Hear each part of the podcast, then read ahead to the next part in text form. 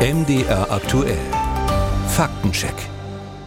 Vier bis fünf neue Windräder pro Tag will Bundeskanzler Olaf Scholz bauen lassen. In Deutschland spätestens ab dem Jahr 2030. Muss noch einiges passieren bis dahin, denn Stand jetzt sind es gerade mal zwei pro Tag. Woran liegt das, dass der Ausbau der Windkraft in Deutschland so schleppend vorangeht? Der wirtschaftspolitische Sprecher der FDP im Bundestag, Reinhard Huben, war gestern hier bei MDR aktuell und hat dazu Folgendes gesagt. Das ist ja interessanterweise wohl ein Problem, weil wir nicht genügend Genehmigungen für den Transport dieser entsprechenden Windkraftanlagen haben. Da ist aber eher das Land und die Kommune vor Ort zuständig, nicht der Bund. Stimmt das so? Till Ganswind mit einem Faktencheck. Die Ausbauziele der Bundesregierung bei der Windenergie sind ambitioniert. Etwas zu ambitioniert. Laut Plan sollen pro Jahr eigentlich rund 2000 Anlagen bundesweit zugebaut werden. Im vergangenen Jahr waren es aber nur 550. Der beschwerliche Weg zu ihrem Zielort ist dabei tatsächlich ein Faktor. Wolfram Axthelm spricht sogar vom aktuell zentralen Problem. Axthelm ist Geschäftsführer des Bundesverbands Windenergie. Im Moment bauen wir in Deutschland ja pro Tag 1,8 Windkraftanlagen zu.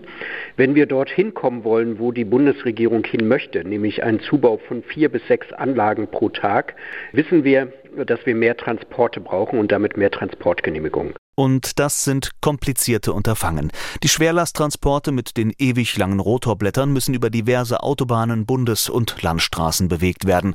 Die Verantwortung für die ausbleibenden Genehmigungen sieht Axthelm aber nicht bei den Ländern und Kommunen. Im Moment haben wir einen Stau bei der Antragsbearbeitung der bundeseigenen Autobahn GmbH und insofern kann sich der Bund hier nicht aus der Verantwortung herausreden, sondern muss sie annehmen und muss in der Autobahn GmbH dafür sorgen, dass Prozesse funktionieren. 15.000 Anträge stapeln sich dort inzwischen. Die Transportgenehmigungen seien nur eines von mehreren Problemen, sagt Axthelm, aber eben ein aktuelles. Denn wenn es schon jetzt Schwierigkeiten gäbe, müssten sie dringend gelöst werden, bevor der Zubau tatsächlich Fahrt aufnehme.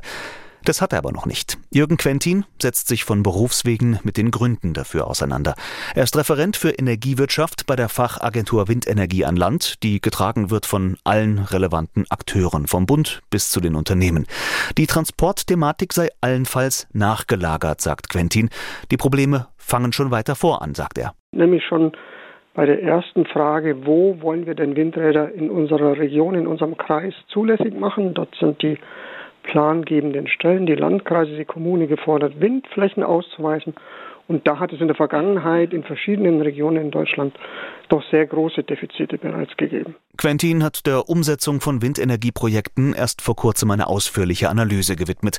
Aufgrund der Datenbasis von fast 10.000 Anlagen hat er herausgearbeitet, dass von der ersten Planung bis zur Inbetriebnahme typischerweise acht Jahre ins Land gehen. Die durchschnittlich zwölf Wochen Bearbeitungsdauer für eine Transportgenehmigung wirken dagegen doch recht überschaubar.